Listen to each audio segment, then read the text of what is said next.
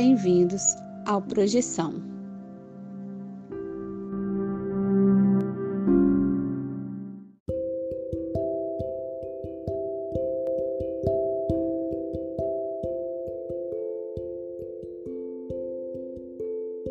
Você já acordou de um sonho e não conseguiu se mexer?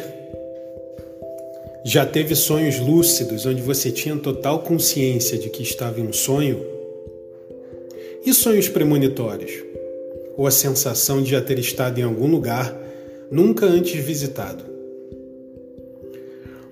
Se você tem uma dessas histórias, mande o seu relato para o Projeção Podcast e a gente pode colocar sua história no ar. Envie seu áudio pelo WhatsApp para o número mais um 469 964 9336. Lembre-se de dizer o seu nome, cidade e, claro, compartilhar sua experiência. Se você quiser, também podemos manter sua identidade no anonimato. O importante é contar a sua história. Venha conosco desvendar os segredos da mente humana através dos sonhos e assim melhor entender-nos como seres humanos e nossa consciência.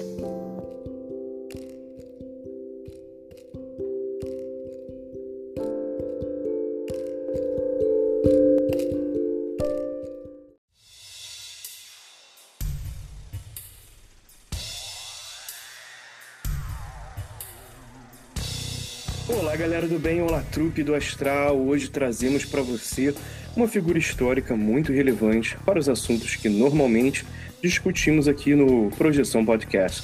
Na verdade, já mencionamos o seu nome inúmeras vezes em vários de nossos episódios no passado. Tá curioso? Quer saber quem é? Quem já conhece pelo título já tá sabendo quem é e sabe que esse episódio é importante. E se você ainda não sabe, fique tranquilo, que vamos entrar em um mundo diferente que essa figura histórica explorou, mesmo que já tarde em sua vida, mas deixou um marco importante para popularizar o assunto que nos interessa muito aqui no Projeção. Mas antes de começar esse episódio, eu gostaria de lembrar você que está naquela hora de você vir bater aquele papinho descontraído sobre as saídas do corpo, estados alterados de consciência e outras subjetividades, e também Aquela hora de você pegar aquela aguinha sagaz e ir para o seu lugar preferido, seja fisicamente ou mentalmente, para curtir esse episódio que foi feito especialmente para você.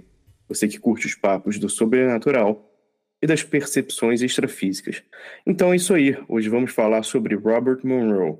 Monroe foi um executivo da radiodifusão americana que se tornou conhecido por sua pesquisa sobre estados alterados da mente e por fundar o seu próprio instituto, o Instituto Monroe. Seu livro de 1971, uh, Journeys Out of the Body, ou Jornadas Fora do Corpo, é creditado por popularizar o termo experiência fora do corpo. E para discutir a vida e obra dessa figura relevante para as nossas discussões, e também não deixa de ser uma figura histórica para a galera das percepções extrafísicas, estados alterados de consciência e para as projeções astrais, eu chamo pesquisador samurai, astral do bem e pauteiro, Vinícius Fernandes. Olá, Vinícius, tudo bem? Como é que, que, que você manda aí? Fala aí, César. Fala, Rodolfo. E aí, galera do bem? Tamo aí. Maneiro, beleza. E também temos aqui conosco o respeitável homem que guarda as chaves do astral, prestidigitador das agendas astrais e pauteiro, Rodolfo Júnior. E aí, Rodolfo, como vai essa força? Fala César, fala Vinícius. Cara, acabei perdendo a chave do astral, hein? Só para contar aí, eu tenho que procurar aqui. Tem que mandar fazer a cópia. Chama o chaveiro. Exatamente. Tá certo, valeu. Galera, obrigado por estar aqui. A gente vai começar aqui falando sobre a vida e obra do Monroe. Eu vou passar a mesa para o Vinícius. Então, né, dando uma pesquisada na vida do, do Monroe, ele nasceu em 30 de outubro de 1915 e se graduou na Universidade de Ohio em 1937.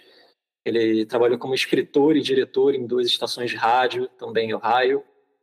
Aí, dois anos depois, se mudou para Nova York, continuou expandindo sua carreira, produzindo, dirigindo programas de rádio semanais e, finalmente, criou a própria companhia de produção de rádio. Aparentemente, um cara bem normal, né? um cara bem empresário, businessman. É, em 1956, a companhia dele começou uma divisão de pesquisa e desenvolvimento para estudar efeitos de padrões sonoros na mente humana. Inclusive pesquisando sobre a viabilidade de aprender enquanto você está dormindo. Né? Antigamente a galera fazia isso, botava fitinha para ouvir alguma aula de algum, sei lá, geografia, geologia enquanto dorme, tentando é, para ver se ia aprender enquanto dormia. É, o Monroe frequentemente usava ele próprio né, como cobaia. E em 1958 ele começou a experimentar o que ele descrevia como experiências fora do corpo, um termo que foi popularizado pelo Charles Start, um PhD, uma figura de destaque nessa área de estudos da consciência. Essas experiências espontâneas alteraram o curso da vida do Monroe e a direção dos esforços profissionais dele. Nos 20 anos seguintes, o Monroe continua a explorar, pesquisar e ensinar sobre métodos práticos de produzir essa experiência de fora do corpo e outros estados alterados. Ele desenvolveu uma série de workshops, construiu um campus para o ensino e pesquisa e criou um portfólio de tecnologia guiada é, por áudio de ondas binaurais, o NSYNC. Ele escreveu as primeiras explorações com uma objetividade digna de um repórter e um olho clínico para detalhes no livro Viagens Fora, Viagens Fora do Corpo, publicado em 1971. E aí, César, o que você tem a dizer? Cara, é interessante que você trouxe essa questão aí, né? É, é até legal, estava lá na tua pauta, lá, a, nas tuas anotações, a questão dele, a formação dele em inglês, né? Tipo, ele é, tipo, ele é um cara de comunicações, não uh, um cientista, sei lá, de uh, qualquer especialidade médica ou, ou psicológica e tal. É legal levar isso em consideração para pensar como essa pessoa ah, tinha essa visão né, de, e, e, interesse em coisas completamente diferentes. Como você falou, um cara normal, ah, né, com, com uma vida profissional voltada ao rádio, mas o cara se depara com, a, com as experiências que a gente vai discutir mais tarde e começa a procurar e pesquisar por ele mesmo, né? Então, as primeiras experiências lá fora do corpo, é interessante comentar sobre isso, que de acordo com o seu próprio relato, enquanto experimentava o aprendizado, capotei aqui, aprendizado do sono em 1958, como o Vinícius mencionou, né, nota de rodapé aí, é aprendizagem durante o sono, também conhecida como hipnopédia ou, ou é ou hipnopédia mesmo. E é, en, é engraçado, né, que antigamente tinha muito isso na televisão, vendia assim uns compre um curso de inglês, aprenda dormindo, você coloca a fita, dorme, você pô, acorda já falando inglês. É interessante, tem, até existe algum, algum tipo de influência legal. Eu lembro que, cara, isso era tão grande nos anos 90 que eu lembro que alguns professores falavam para a gente gravar a gente lendo, estudando e depois escutar. E eu fazia isso. E, cara, eu não sei, assim, tipo, diz-se que né, com estudos diz que isso não, aprendizado durante o sono não é possível. Talvez seja até prejudicial, porque aí você não está dormindo direito. Mas, assim, é interessante, porque a, a experiência do Monroe, ele começa a testar esse tipo de experiência e ele começa a ter as experiências fora do corpo, né? E eu vou te falar que, assim, eu lembro que eu tinha muita experiência fora do corpo também fazendo, fazendo isso. Porque, tipo assim, eu tava lá lendo, pô, tem prova de geografia, aí tô lendo lá o livro e eu gravava o som. Depois eu deitava para dormir, escutava, ou até antes de dormir, né? E eu lembro que eu tinha muita, muita a experiência fora do corpo nessa época. Então, fica aí, é uma indução, a experiência fora do corpo, esse tipo de coisa. Em vez de, de repente, você estar tá aprendendo, você está tendo outra experiência, né? Então, interessante pensar sobre isso. Eu acho que não é a melhor forma de descansar. Dormir seria uma boa também, deita e dorme, né? Mas a gente começa por aí. Mas enquanto testava essas técnicas de aprendizado do sono, Monroe experimentou um fenômeno, um fenômeno incomum que ele escreveu como sensações de paralisia e vibração acompanhados por uma luz brilhante que parecia estar brilhando sobre ele de um ângulo raso. Quem saca de, desse tipo de técnica já começa a entender o que é isso, né? Monroe continuou dizendo que isso ocorreu outras nove vezes nas seis semanas seguintes, lá no início das experiências dele, culminando em sua primeira experiência fora do corpo. Monroe registrou seu relato no livro de 1971, que o Vinícius já mencionou, que é o Journeys Out of the Body, Jornadas Fora do Corpo, e tornou-se um proeminente pesquisador no campo da consciência humana.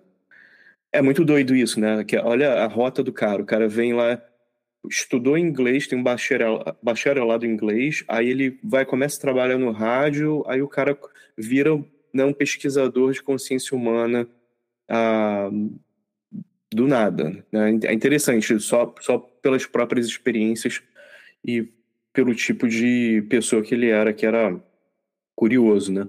Monroe, então, posteriormente escreveu mais dois livros depois desse sobre suas experiências de projeção fora do corpo.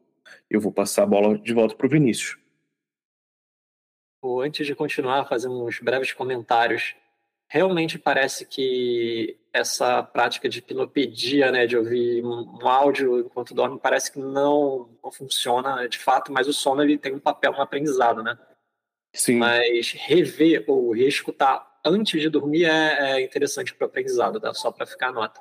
Porque parte do, do, aprendizado, tanto mecânico, né, de habilidades é, manuais, físicas, quanto de habilidades intelectuais, é, é propiciado pela, por coisas que acontecem no nosso cérebro durante as diferentes fases do sono.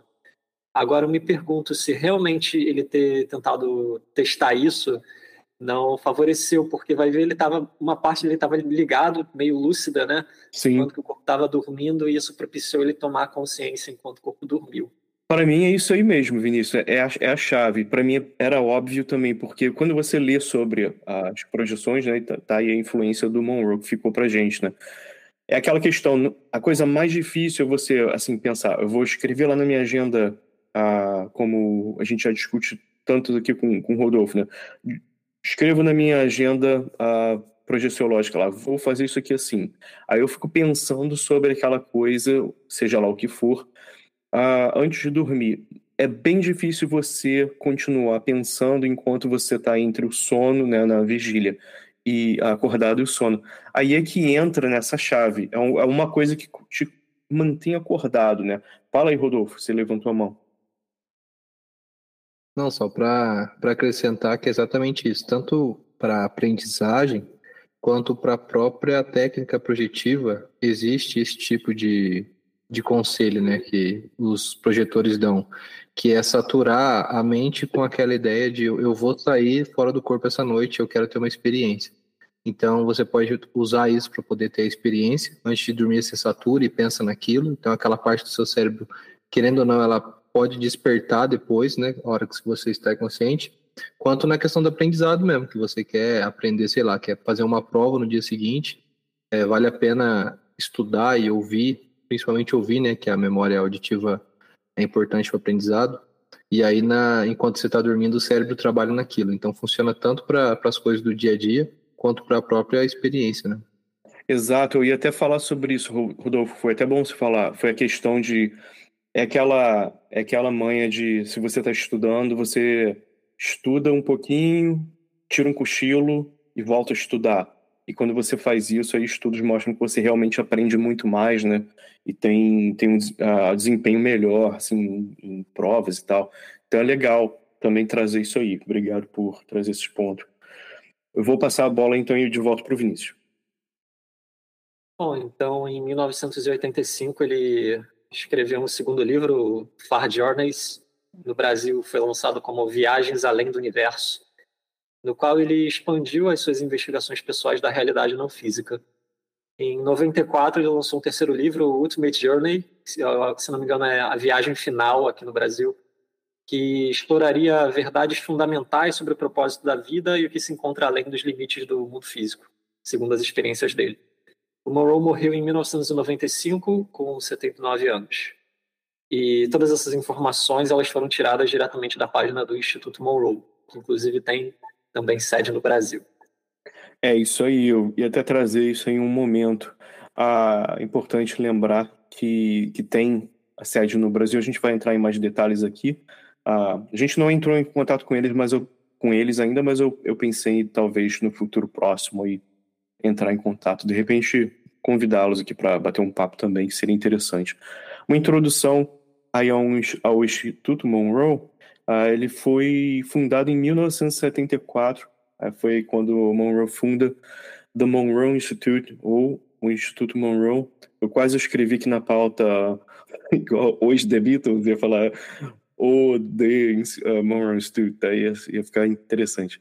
O Monroe uh, Institute, aí em, inglês é engraçado que é, é TMI, engraçado porque nota que totalmente fora da, da, do, da pauta, a TMI normalmente se usa para too much information. Sabe quando aquele teu amigo começa a falar uma coisa que você fala, ih, não precisa falar isso, né? Coisa muito pessoal. É interessante que, que a TMI é, é, é, o, é a sigla do instituto dele, né? Da Monroe Institute. Mas, uh, voltando aqui à seriedade, o instituto dele é uma organização sem fins lucrativos de educação e pesquisa dedicada à exploração da consciência humana, com sede em Faber, na Virgínia, nos Estados Unidos, e estima-se que mais de 20 mil pessoas tenham frequentado o programa Gateway residencial né, lá do Instituto durante os primeiros 30 anos, como consumidores da indústria de áudio baseados em sua pesquisa, chegando a milhões. Aí, no caso, basicamente, eles têm a moradia lá no Instituto, né? Você pode morar e tal a, no, no lugar e fazer, fazer parte das pesquisas ali e tal e viver lá. Atualmente, muitas dezenas de milhares de pessoas experimentaram os programas residenciais desenvolvidos pelo Instituto Monroe no campus do, do Instituto na Virgínia, bem como nos Estados Unidos, em outro, outros lugares, né, bem, e também no mundo, incluindo Austrália, Brasil, como mencionado aí, Canadá, Chipre, Reino Unido, França, Alemanha, Japão, Romênia e Espanha, até onde se está a informação aí lá no instituto dele. Talvez tenha alguns outros não oficiais, né? O instituto reivindica uma política de nenhum dogma ah, ou preconceito em relação ao sistema de crença, religião, posição política ou social. Um lance bem universalista, né? Tipo, a ideia deles. Monroe fundou o seu instituto depois de que começou a ter o que chamou de experiências fora do corpo, agora também conhecidas como em inglês aí OBEs, que é Out of Body Experience. E foi realmente a pessoa que popularizou nesse né, termo, como a gente mencionou aí mais cedo. O instituto está instalado em vários edifícios de 300 acres. Cara, isso aí são é 1,2 quilômetros quadrados. É grande, né, o instituto. Às vezes você pensa assim, o instituto da pessoa normalmente é uma casa, né, e tal. Você é grande mesmo, não sei nem seria interessante entender como eles conseguiram os fundos e tal. Eu não, não imagino que seja apenas de venda de livros. Mas é, esse, essa área toda né, desse campus está ah, na área do sul de Charlottesville, na Virgínia, nos Estados Unidos.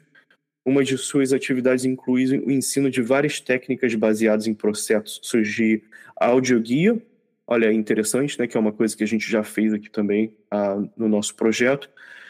E é, esse, esses processos aí são utilizados para expandir a consciência e explorar áreas da consciência normalmente não disponíveis no estado de vigília.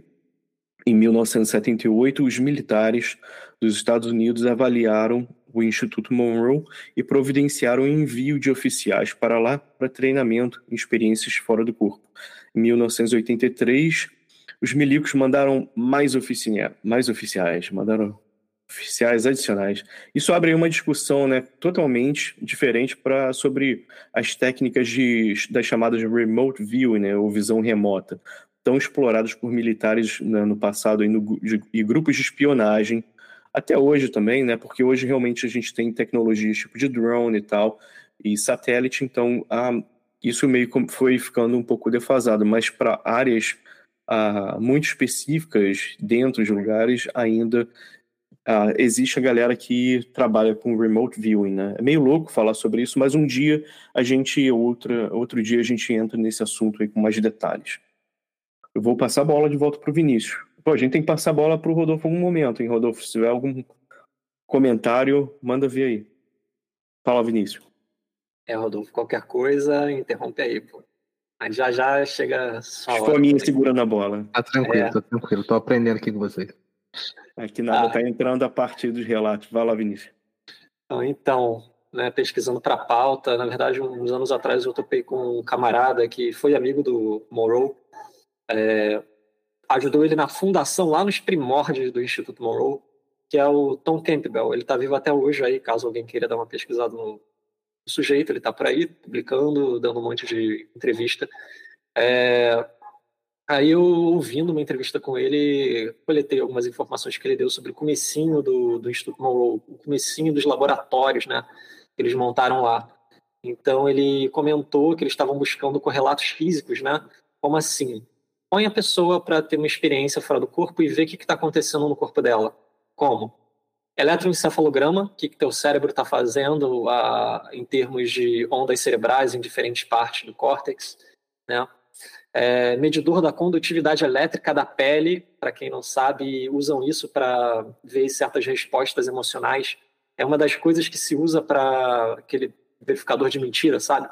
Sim. É, porque a, você não controla a sudorese das suas mãos, né, a níveis muito imperceptíveis conscientemente. E isso é uma resposta às emoções. Então tem a ver com o grau de ativação das suas emoções, do seu corpo, é, através da, da condutividade elétrica da pele. E para fazer experimentos com dois projetores ou mais simultaneamente, que era uma coisa que eles também faziam, como assim? Bota dois projetores para ter uma experiência simultaneamente e depois compara as informações que eles trazem de volta para ver se bate. Né? Então, para fazer isso, eles tinham que isolar esses dois projetores, né, uma sala acusticamente isolada e também com uma gaiola de Faraday, que é para impedir interferência eletromagnética, né, interferir com onda de rádio, etc. É, e eles realizaram esse, é, esses experimentos com esse tipo de tecnologia, hoje com certeza está muito mais avançado, e ele também comentou sobre a criação do M-Sync, que é a tecnologia deles de onda binaural. É, Cesar comentou, ah, eles não conseguiram isso só vendendo livro. Eles também vendem áudios de M-Sync, que dizem que funciona muito bem, mas é, dei uma procuradinha aí sobre é, ondas binaurais. Na literatura científica hoje é complicado, porque tem a questão da qualidade da onda binaural, é, da qualidade que eu digo assim, a pessoa que manufaturou, né, a pessoa que criou, se foi bem feito, é, o tipo de experimento que você conduz, então é inconclusivo quanto de fato elas ajudam.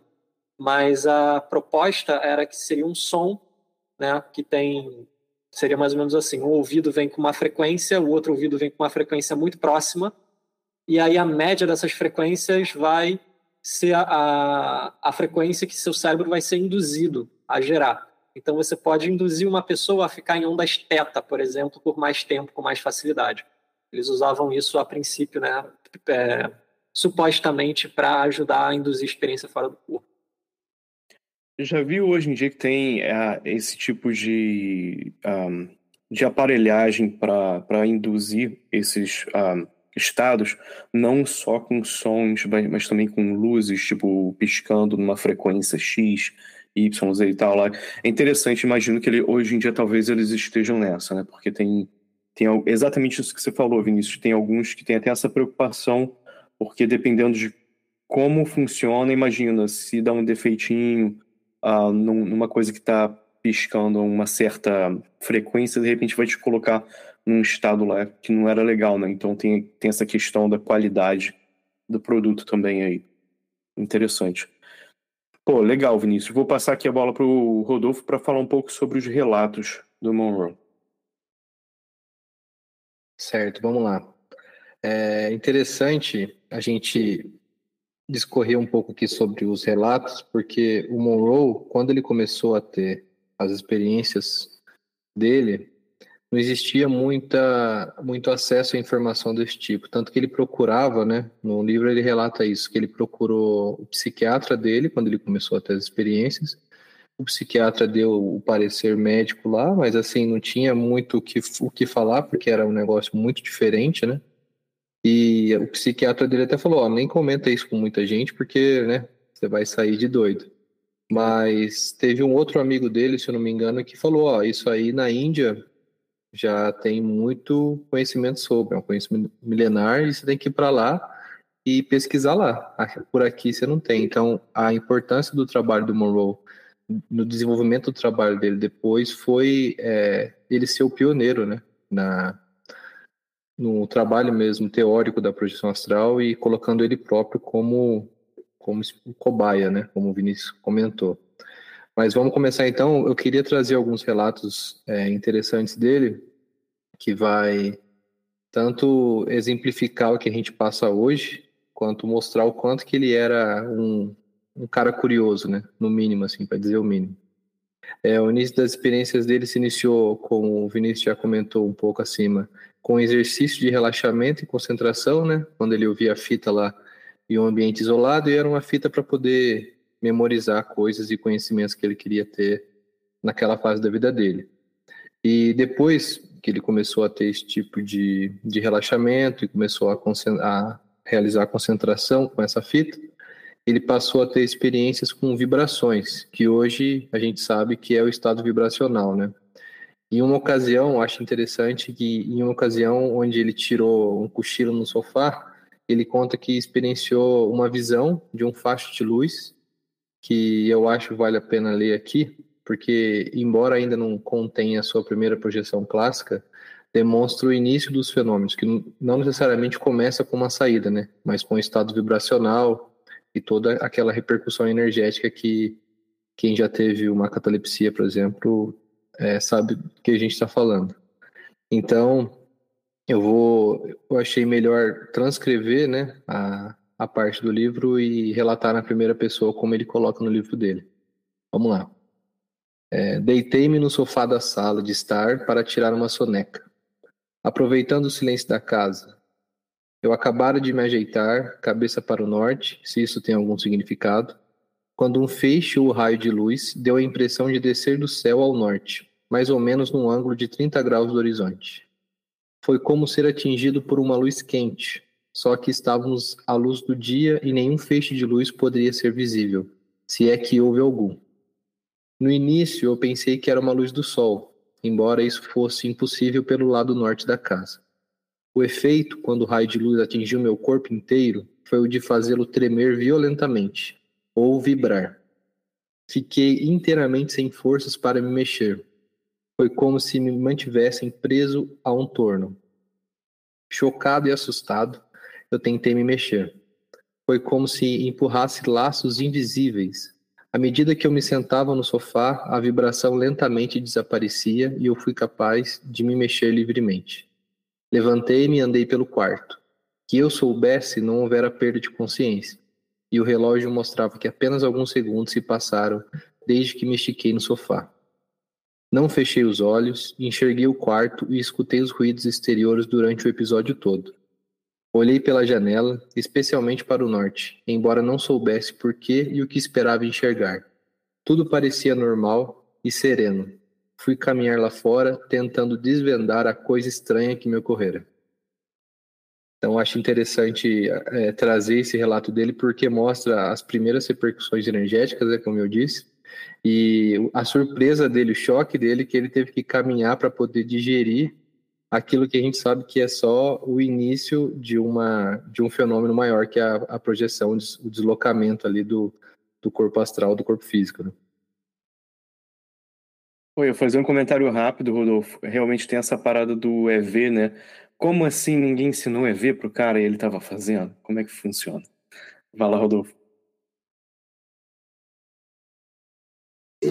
Exatamente, pra você ver, o cara, como foi um dos primeiros, né, aqui no Ocidente, quando aconteceu com ele, ele falou, pô, tô levando um choque, que é o que normalmente todo mundo, né, que não tem, a gente não tem conhecimento, não é um negócio ensinado na escola, no máximo a gente viu em um programa de televisão, algo do tipo, mas como ele foi o pioneiro nisso, ele, como todo projetor, ele sentou, precisou caminhar para poder entender o que é aquilo. Então esse relato dele que eu acabei de ler, é, foi um dos primeiros que ele colocou no livro, no livro Viagens Fora do Corpo, que foi publicado em 71, né, como já mencionado. Mas para continuar, para a gente tentar imaginar aqui como que foi né, esse início dele, eu queria trazer mais um relato que além de didático, né, por nos ensinar sobre o medo, ele ensina também sobre a própria investigação. Como eu falei, o Monroe é um cara, é um, não é um, um cientista da área psicológica como da área médica, como o César disse, mas ele era um cientista, um engenheiro do som e tanto que ele trabalhou e tentou colocar esse conhecimento dele aplicado nas experiências. Então vamos lá. Ele conta que em maio de 1960, enquanto saía do corpo deitado no sofá, ele começou a notar a frequente presença de um homem às suas costas. Esse homem encerrava a barba nas suas costas e respirava no seu cangote. Olha isso. Ele sempre ficava com medo, achando que poderia ser alguma entidade com vontades sexuais ou até mesmo formas de pensamento, e ele acabava perdendo a experiência e retornando rapidamente para o corpo. Porque toda vez que ele estava se deslocando, saindo né, do corpo físico, ele sentia esse cara no cangote dele. Depois de dias sofrendo com esse tipo de assédio, ele resolveu encarar e ele descobriu quem era esse encosto. Aí ele conseguiu levantar suas mãos até atrás da cabeça do corpo astral. Então ele pegou as mãos, a mão, as mãos do corpo astral e levou até atrás onde estava esse cara e tocou a barba dessa entidade. Depois, ainda em contato com o corpo físico, ele respirou de forma ordenada e percebeu que a entidade respirava em sincronia. Aí o medo foi embora, porque ele percebeu que o encosto atrás dele era o seu próprio corpo físico. Então achei engraçado Ufa, é, né? trazer, trazer essa história. Porque por aí. Exatamente, ele estava se, se auto-assediando ali e nem sabia. É, é, engraçado, dele, né? né? Porque é, isso aí é uma, é uma parada interessante para trabalhar sobre, em geral, né? Um exemplo perfeito nas projeções quando você tem que ter cuidado quando você está com medo de você mesmo, né? Mas assim, faz, faz sentido porque ele está entendendo, como você falou, a, né, passos de bebê ali, entendendo o que está acontecendo, fazendo as anotações, tentando entender. Mas tu já fica assim, pô, olha aí, ó. Você tem que virar e falar, pô, você vai, você vai falar com meus pais, vai comprar um anel pra gente casar? Ou né? é você mesmo. É interessante. Valeu, é, então, aí, não que não aconteça, né, de você sair e ter, ter alguém ali, seja projetado pela sua própria Sim. consciência, ou seja, uma, uma entidade exterior à sua consciência. Mas é interessante porque ele sofreu com, com medo, ele ficou com medo durante bastante tempo, até ele criar coragem de descobrir o que, que era aquilo, né? Até que ele descobriu que era o corpo físico dele. E eu acho interessante porque no começo, como a gente fica preso ao próprio quarto, né, nas primeiras experiências, a gente acaba ou enxergando o próprio corpo e não reconhecendo como o próprio corpo, ou às vezes ouvindo o corpo respirar ou o corpo roncar, e aí a gente acha que é uma outra pessoa, mas na verdade é o próprio corpo físico, que quem já viu fora do corpo sabe que a gente é uma massa de carne, assim, que toda vez que eu, que eu consigo me ver, não é sempre, né, que eu consigo me ver, eu falo, caramba, é, o corpo físico é um negócio realmente... que quando a gente está aqui, eu não percebo isso né? Eu gosto do meu corpo, o corpo físico é sensacional, maravilhoso e tal, mas quando você está num corpo mais etérico, com capacidade de flutuar, voar, ter uma percepção maior, né, sobre o, o ambiente e tudo mais, você vê que o corpo físico é realmente um, um carro velho, assim, uma lata velha, assim, perto do, dos outros veículos que a gente tem, né? Então achei interessante trazer essa história do Monroe porque é didática, né? E um pouco engraçada também. É, também engraçado. Mas, mas também, às vezes, sério, né? Como você falou, Rodolfo, eu ia até mencionar o nosso episódio 61, lá, Piriguetes Astrais, que fala sobre íncubos, súcubos, né? Ah, e todas as ideias aí, desses encostos aí, meio safado, né? Que você tem que banir na sua casa. Exatamente, existe, essa, existe esse fenômeno também que é você encontra outras pessoas que ela tem, é, tem intenções sexuais que basicamente é a intenção de sugar energia, né? E aí tem que rever esse episódio aí porque é didático também. Isso aí. E eu ia continuar aqui fazendo uh, uns comentários aqui uh, breves sobre isso, como, como você está trazendo aí.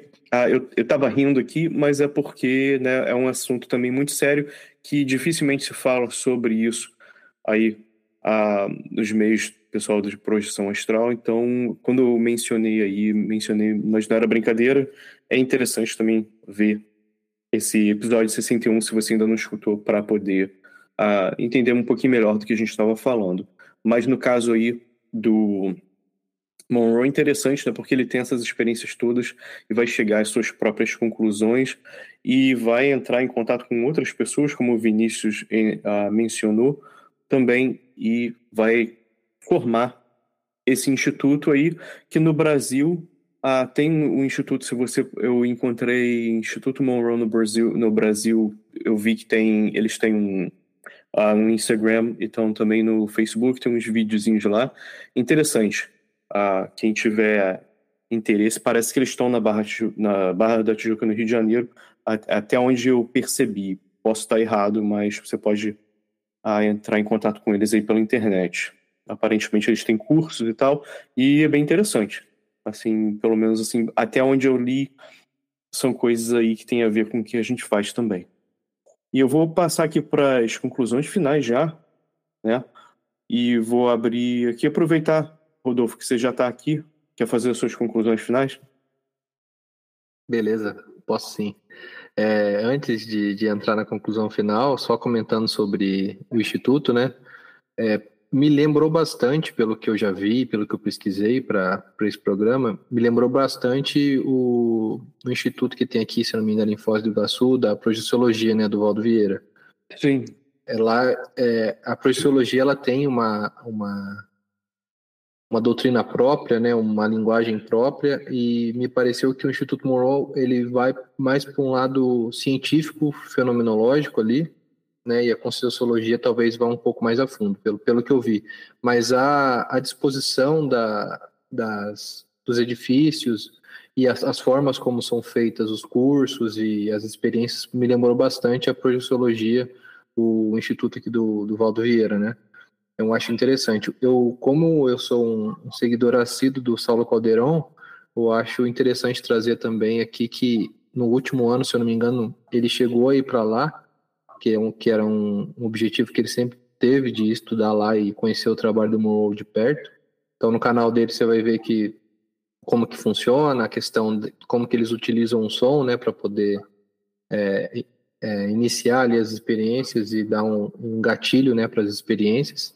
Então, acho que é um trabalho muito, muito interessante mesmo. O próprio Saulo, depois que ele voltou, ele elaborou uma nova técnica que ele colocou o nome de técnica projetiva número 5, onde ele usa esses conhecimentos que ele trouxe lá do Instituto Morrow, sabe?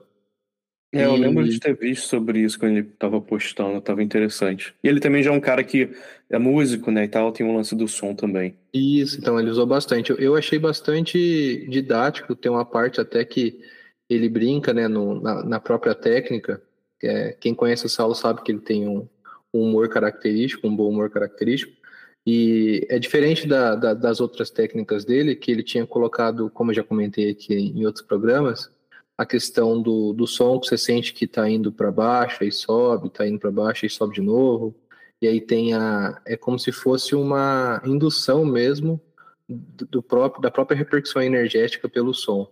E essa técnica projetiva 5, ela tem esse negócio que da, do som que sai de um, de um ouvido, vai para o outro, passa para trás da cabeça eu acho interessante pesquisar, tem no YouTube, é só quem, quem quiser pesquisar é só dar uma olhada lá. Mas enfim, como conclusão final, eu acho interessante trazer que o Monroe ele começou tarde, né? Ele começou a ter as experiências dele com 43 anos de idade. Que normalmente a gente tem as experiências na adolescência, né? Eu não sei se não cheguei a ver o Monroe constatando que ele teve na adolescência, mas o início mesmo ali do, de todas as experiências começou com 43 anos.